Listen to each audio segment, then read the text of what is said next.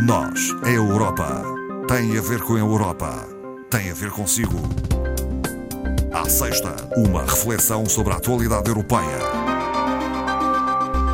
A doutora Ana Rita Barros é formadora do Centro de Informação Europeia Jacques Delors. Boa tarde. Boa tarde, Ana Marta. Bem-vinda uma vez mais, doutora Ana Rita Barros. Muito Vamos obrigada. uh, começar por fazer uma referência à situação económica mundial. A OCDE fez previsões para o crescimento da economia uh, mundial e lançou alertas, podemos dizê-lo. Fortes alertas, não é? Uh, portanto, a OCDE é uma organização de prestígio, sediada em Paris, Uhum. e, e fez as previsões para o crescimento da economia para o corrente ano de 2,9%, o que é o valor mais baixo desde a grande recessão, a recessão de 1929. E também em- ligeiramente abaixo da média dos últimos cinco anos.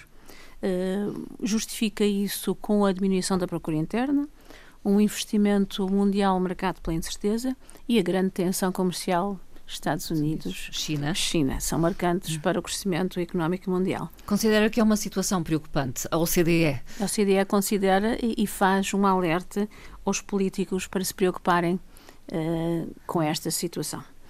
Eh, a zona euro tem ainda níveis mais baixos de previsão de crescimento relativamente à economia mundial, situando-se eh, à volta, em 2020, à volta de 1,1%, o que é bastante baixo. Os Estados Unidos também decrescem, o que é importante para o, o resto do comércio eh, e das transações a nível mundial. A China tem um abrandamento mais ligeiro, o único eh, país que cresce é a Índia. A Índia. Eh, portanto, um eh, país em desenvolvimento. em eh, desenvolvimento, com produção, com os níveis que sim. nós sabemos, com a mão de obra barata. também que nós sabemos, com a proteção social Hum, diferente, sim. enfim, eh, um país grande, Ou inexistente. A proteção social, podemos praticamente talvez inexistente. dizê-lo. Uh, de maneira que o arrefecimento da economia europeia é, é o resultado da dependência do comércio internacional, uh, com reflexos em polos industriais europeus de referência, que é o caso da Alemanha e da Itália. Não é? E a Alemanha, estando com problemas, implica nos outros todos. Sim, contagia, digamos assim. Completamente. Eh, a OCDE eh, propõe que sejam tomadas medidas agressivas. O que é que isto na prática quer dizer? Uh, por um lado, criação de veículos uh, de, de investimento, isto é, uh, estímulos fiscais. E estímulos fiscais, a OCDE propõe aos governos que não sejam só a curto prazo. Normalmente, os governos, os governos tomam medidas fiscais muito a curto prazo, têm governos a quatro anos. Uh, propõe que sejam medidas sérias uh, de incentivo a médio prazo. Uh, claro que a capacidade fiscal varia de Estado para Estado, não é?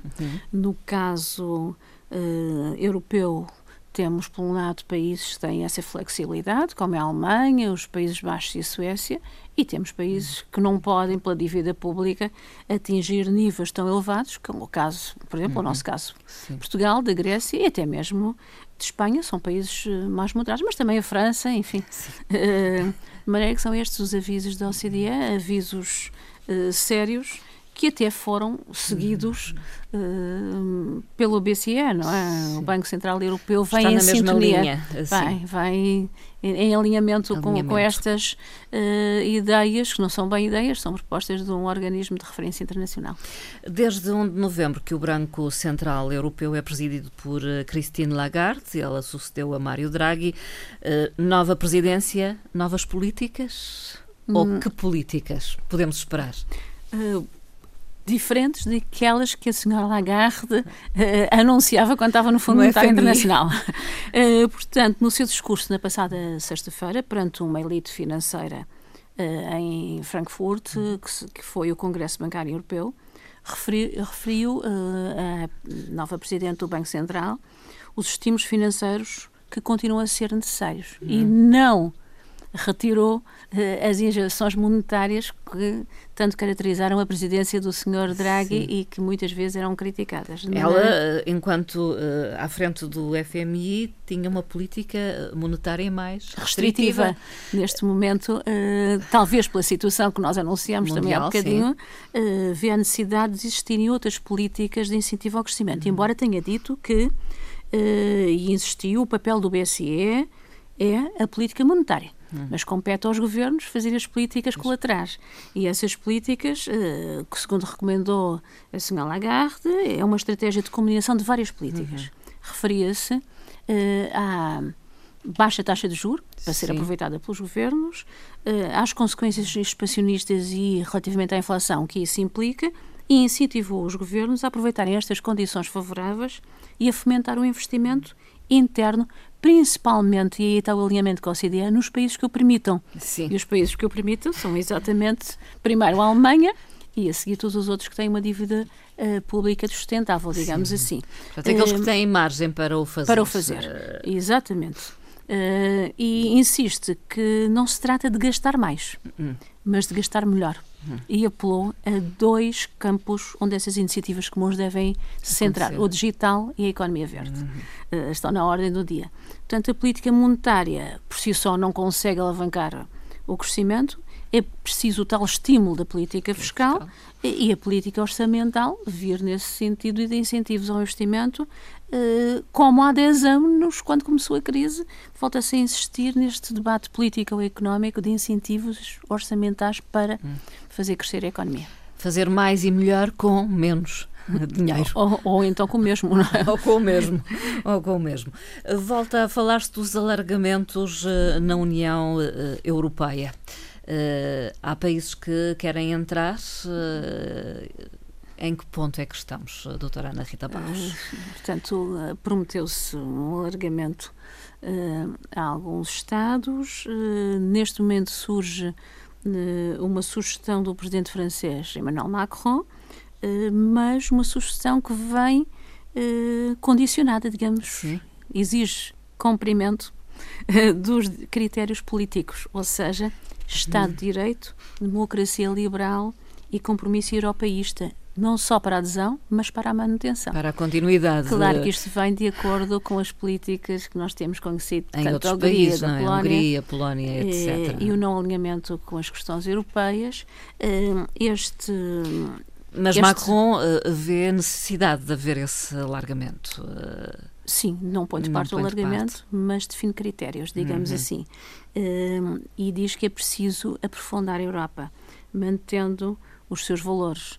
Uh, portanto, este endurecimento dos critérios políticos para os países candidatos uh, vai em sintonia com as liberdades democráticas dos Estados-membros e até com uma proposta que já também não é nova, que é o condicionamento da atribuição dos fundos estruturais, dependendo. Sim do cumprimento das regras democráticas da União Europeia.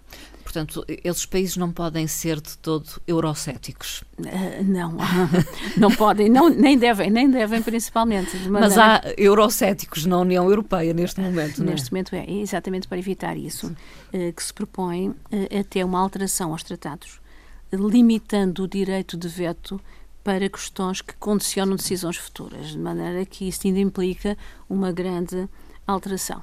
É uma situação a discutir e Sim. a ponderar. Uh, a União Europeia, através da sua porta-voz, já se pronunciou dizendo que, enfim, que está a analisar uhum. a situação, será analisada certamente pela nova Comissão, uh, mas nós temos países candidatos que são países com uma estratégia importantíssima Sim. para a Europa, que é o caso da Macedónia, Macedónia. Da Albânia, da Sérvia, Sim. do Montenegro, países dos Balcãs, que nós sabemos uhum. que estiveram em turbulência sim, sim, até, até, até há bem pouco tempo, sim. Há décadas, sim. sim mas, e continuam com alguns conflitos. Alguns conflitos, é? até, in, até interestados, que é o caso da, da Macedónia do Norte com a própria Grécia, que é Estado-membro, mas cujo não apoio europeu tem implicações com certeza a Europa não quererá, Sim. que é a influência de potências, como é o caso da Rússia, da, da China e até mesmo da Turquia, que não é de menosprezar. Portanto, implicações geoestratégicas também, também, políticas. Eh, também, e políticas, porque no fundo é a nossa fronteira ali sim, naquele sim. lado, não é? Uhum. Temos a Croácia que está ali mesmo, mesmo ali encostada. Uh, será um tema certamente a acompanhar pela nova Comissão Europeia que no próximo domingo inicia uh, um, um, um, novo ciclo, podemos dizê-lo. Exatamente, presidida no feminino. Ursula von der Leyen, uma Exatamente, mulher. Exatamente, uma mulher composta por 27 comissários. Portanto, o Reino Unido manteve a sua posição de não indicar o comissário a que hum. tinha direito. uh, composta por 12 mulheres e 15 homens. É a comissão mais paritária.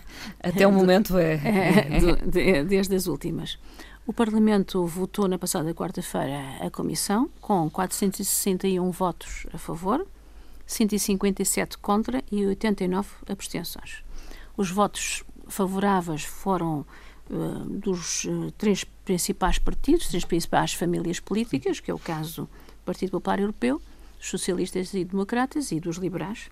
A votação não foi assim uh, tão baixa quanto se uhum. esperava, uhum. não é? Tão baixa dentro sim, do, sim, dos sim. padrões. Teve uh, 65% dos votos dos parlamentares uh, e a anterior comissão, em 2014, tinha tido 60%.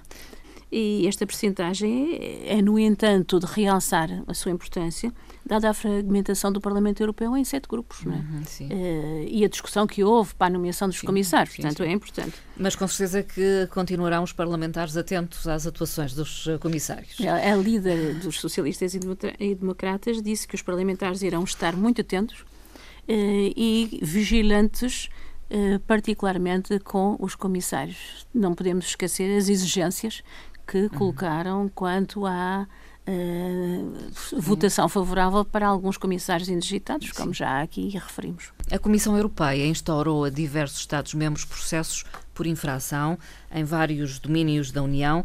Uh, um dos países, uh, Portugal. Portugal. A lista é extensa desta vez, a lista é muito extensa. É extensa? É extensa, incluindo até países que normalmente não são uh, países prevaricadores, que é o caso da, da Dinamarca. Sim. Mas no caso uh, português, falando deste Sim. caso especificamente, uh, um dos temas foi sobre a tributação de veículos usados. Uma polémica que se vem arrastando há muitos há, anos.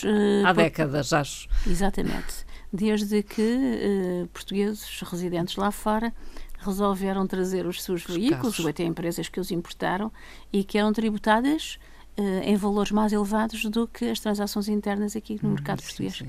Isso volta a acontecer, apesar do Tribunal de Justiça uh, ter um, um acórdão uh, contrário à atitude portuguesa em, aprovada em 2016. Portugal alterou ligeiramente a versão do imposto, mas Sim. manteve, digamos, a prática. de maneira que a tributação de Portugal é mais elevada. Uhum. O que contraria o artigo 110 do do Tratado de Funcionamento da União Europeia, que diz exatamente que nenhum Estado pode tributar em valores mais elevados, o mesmo bem nas mesmas circunstâncias, ou seja, Sim. veículos com a mesma grau de antiguidade de, vindos Sim. do mercado europeu ou não transacionados não podem, porque isso é, é, contra o mercado interno, os direitos do cidadão e os, os, direitos das empresas. Também claro. pode haver empresas a importarem Sim, veículos, veículos, logicamente. Uh, a Comissão considera a medida fiscal uh, portuguesa discriminatória a matéria de registro automóvel, que isto é depois para fazer o registro no nome dos proprietários, e concedeu um mês a Portugal eh, para rever a situação, sob pena de remeter o processo novamente para o Tribunal de Justiça Europeu. Portanto, uhum. somos reincidentes nesta reincidentes. matéria. Uh, vamos uh, para uma última notícia que tem a ver com a atribuição do Prémio Lux de Cinema uh, deste ano de 2019. aqui no Funchal podemos ver um dos candidatos. Sim, um dos nomeados. um dos nomeados, exato. Dos três finalistas. Dos três finalistas. Não o premiado foi, não foi o caso. Não foi. Não, Pode não, ser que ainda venha numa próxima oportunidade, é? como tive cheio da última sim, vez, será de facto sim. uma oportunidade de vermos uh, este novo filme. Esperemos que a Comissão o faça, trazê-lo ao Funchal. Quem sabe, já houve há dois anos, sim. penso que trouxe dois filmes. Poderá ser agora em janeiro. Vamos ficar nessa expectativa. E então, qual foi o filme uh, O filme premiado? foi uh, Deus Existe e o seu nome é Petrunia. é o nome da protagonista. O filme é uma coprodução da Macedónia, da Bélgica, da Eslovénia, da Croácia e da França e baseado numa história verídica da Petrúnia, ocorrida hum. há poucos anos. Hum. Há quatro ou cinco anos, no norte da Macedónia, e trazida para o cinema pela realizadora de, uh, desta Macedónia Sim. do Norte, Tiona Mitevska. e fala sobre uma mulher que desafiou o sistema participando uhum. num evento de cariz uh, religiosa destinado exclusivamente a homens, homens, e interdita a mulheres. Não é só destinado a homens, Sim, como é interdito Era interdito mesmo. É. E que acabou por vencer. Foi um atrevimento, mas ela acabou por vencer. Vencer. Portanto, é uma maneira, uma pessoa que era desempregada e foi uma maneira de enfim, uhum. uma reação, digamos, quase espontânea de participar num evento e tornou-se vencedor. E o filme baseia-se nesta história, nesta história verídica. O Prémio Lux permite aos três finalistas serem legendados nas 24 línguas oficiais da União Europeia e o vencedor, que é o caso destes Sim. filmes, adaptado a pessoas uh, com uh, deficiências visuais e recebendo também divulgação a nível internacional, uhum. que é muito importante para o cinema Sim, europeu. europeu e para esta realizadora em particular, claro, acredito. É até porque é de um Estado-membro, uh, de um Estado não-membro, não em colaboração com, membro, com uhum. o Estado-membro.